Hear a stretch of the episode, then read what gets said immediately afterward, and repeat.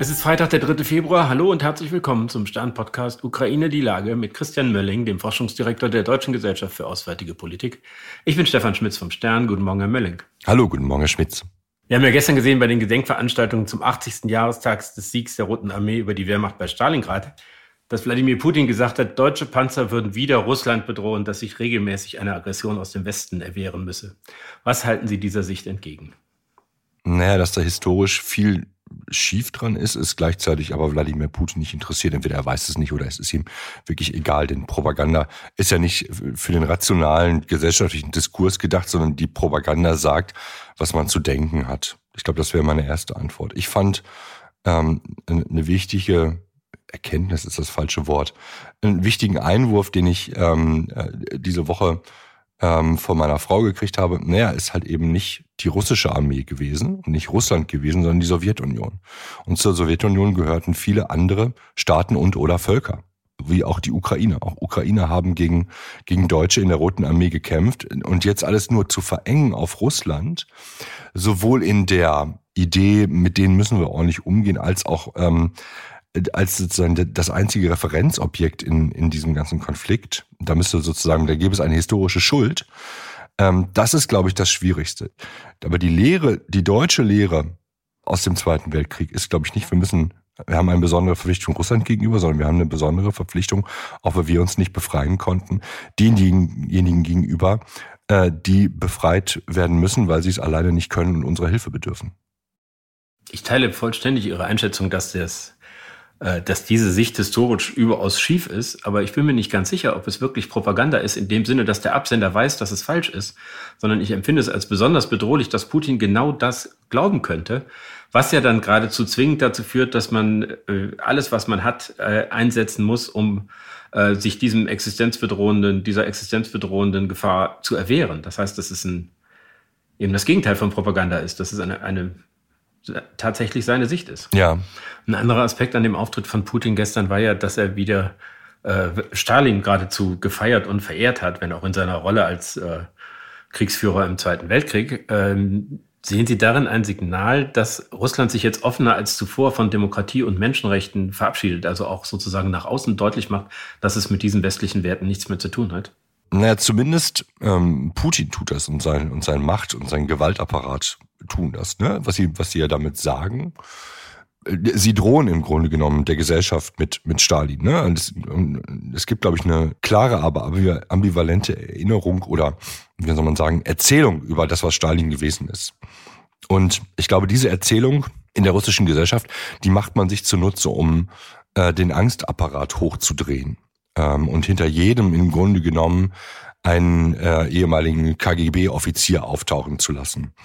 Ähm, das ist, glaube ich, die, das perfide. Und ja, wir sehen da insgesamt, wie die russische Gesellschaft in eine Isolation gebracht wird von den westlichen Werten, um die Kontrolle über sie zu behalten. Gleichzeitig könnte ich mir vorstellen, dass es ein extrem wirkungsmächtiges Argument ist, sich auf den Zweiten Weltkrieg und den, den großen Vaterländischen Krieg zu beziehen, der ja immer irgendwie getrennt war von irgendwelchen äh, innenpolitischen Streitereien, sondern da waren sie sich alle einig. Das war äh, die größte Stunde, als sie sich diesem furchtbaren Angriff erwehrt haben.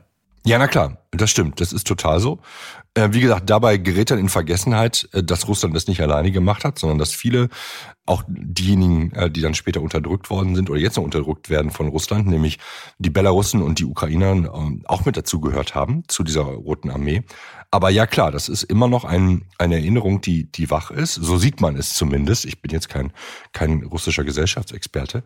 Ähm, und man, man sucht das einende Band, was irgendwo noch da ist. Auch das einende Band zwischen dem Gewaltstaat und, und seiner Gesellschaft, ne? oder der Gesellschaft, die irgendwie auch nicht seine ist, von der er sich ja zum Teil losmachen will, um mehr Freiheit zu haben.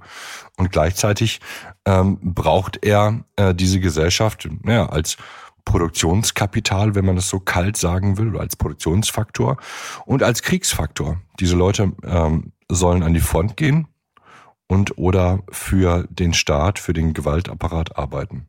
Wir haben in, in Kiew haben wir jetzt gesehen heute, dass äh, die, praktisch die ganze EU-Kommission zu Gast ist, angeführt von Ursula von der Leyen. Und die Ukrainer sehr, sehr deutlich darauf drängen, dass es ganz schnell Beitrittsverhandlungen gibt und auch ganz schnell den Beitritt selber. Zwei Jahre streben sie da an. Halten Sie das möglich, dass man die, das Land sozusagen in einem beschleunigten Verfahren aufnimmt, auch um, um ihm mehr Sicherheit vor einem künftigen Angriff der Russen zu geben? Also das eine ist das formale Aufnahmeverfahren, also aufgenommen zu werden. Und das andere ist, mehr Sicherheit zu haben. Ich glaube, das muss man voneinander trennen. Ähm, das formale Aufnahmeverfahren, ähm, haben, glaube ich, viele schon gesagt, wird so schnell nicht klappen. Es ist, glaube ich, auch total schwierig, sowas in einer, in einer Kriegsphase hinzukriegen. Jetzt werden die ähm, Ukrainerinnen und Ukrainer sagen, wir haben schon vieles geschafft, ähm, auch das schaffen wir noch. Wenn das in, im Rahmen der Verträge, das ist ja ein sehr formalisiertes Verfahren, möglich ist, ähm, die Flexibilität zu behalten, na klar, also äh, End State anstatt End Date hatte man früher immer gesagt. Ich weiß aber nicht, ob das technisch möglich ist. Da müssen Sie EU-Experten äh, ranzitieren. Viel wichtiger aus meiner Sicht ist die Frage der, der Sicherheit. Die Mitgliedschaft in der Europäischen Union alleine bringt ihnen nochmal keine Sicherheit. Es gibt zwar auch da so eine Art Beistandsklausel, aber die ist zahnlos ähm, ohne die sozusagen die Spiegelung ähm, mit der NATO und ähm, die Tatsache, dass ganz viele Staaten, die in der Europäischen Union sind, auch in der NATO sind. So, das war jetzt ein langer Anlauf. Ähm, die Sicherheit der Ukraine nach dem Krieg muss jetzt schon mitgedacht werden. Die ist nicht nur militärisch, die hat ja auch ganz viel mit Infrastruktur zu tun, das haben wir gesehen. Und die gilt auch für die ganze Region. Also nicht nur für die Ukraine selber. Wir haben Moldova als einen sehr verwundbaren Staat in der Region. Wir haben den westlichen Balkan. Alles das müssen wir letztendlich als ähm, Schwachpunkte ähm, europäischer Sicherheitsordnung mit und zusammendenken.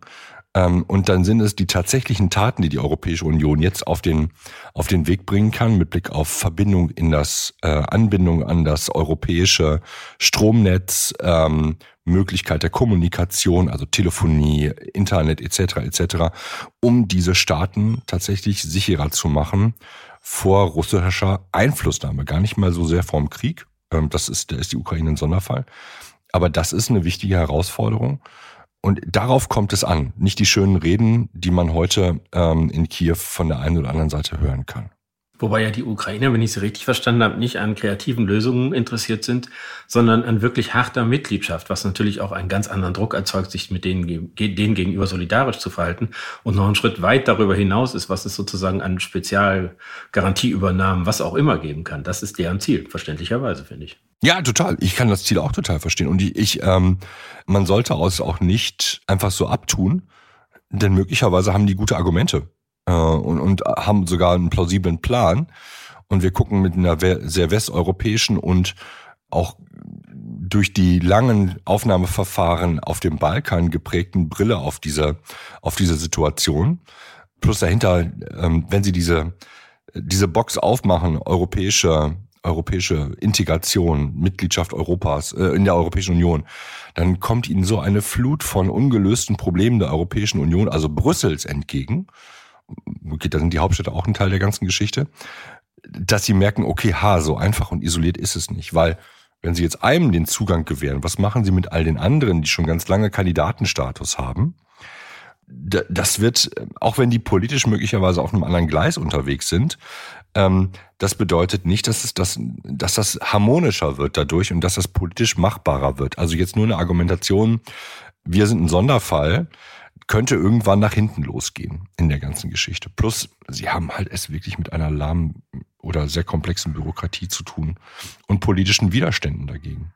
Hm. Wir haben jetzt praktisch darüber gesprochen, wie denn die Lage nach dem Krieg aussehen könnte, wobei immer noch völlig offen ist, wann denn äh, dieser Fall überhaupt eintritt, also wann dieser äh, furchtbare Krieg zu einem Ende kommt. Dann hat der CIA-Chef gesagt, er gehe davon aus, dass die nächsten sechs Monate entscheidend sein werden dafür, wie der Krieg ausgeht und dass es dann irgendwie auch zügig zu Ende geht.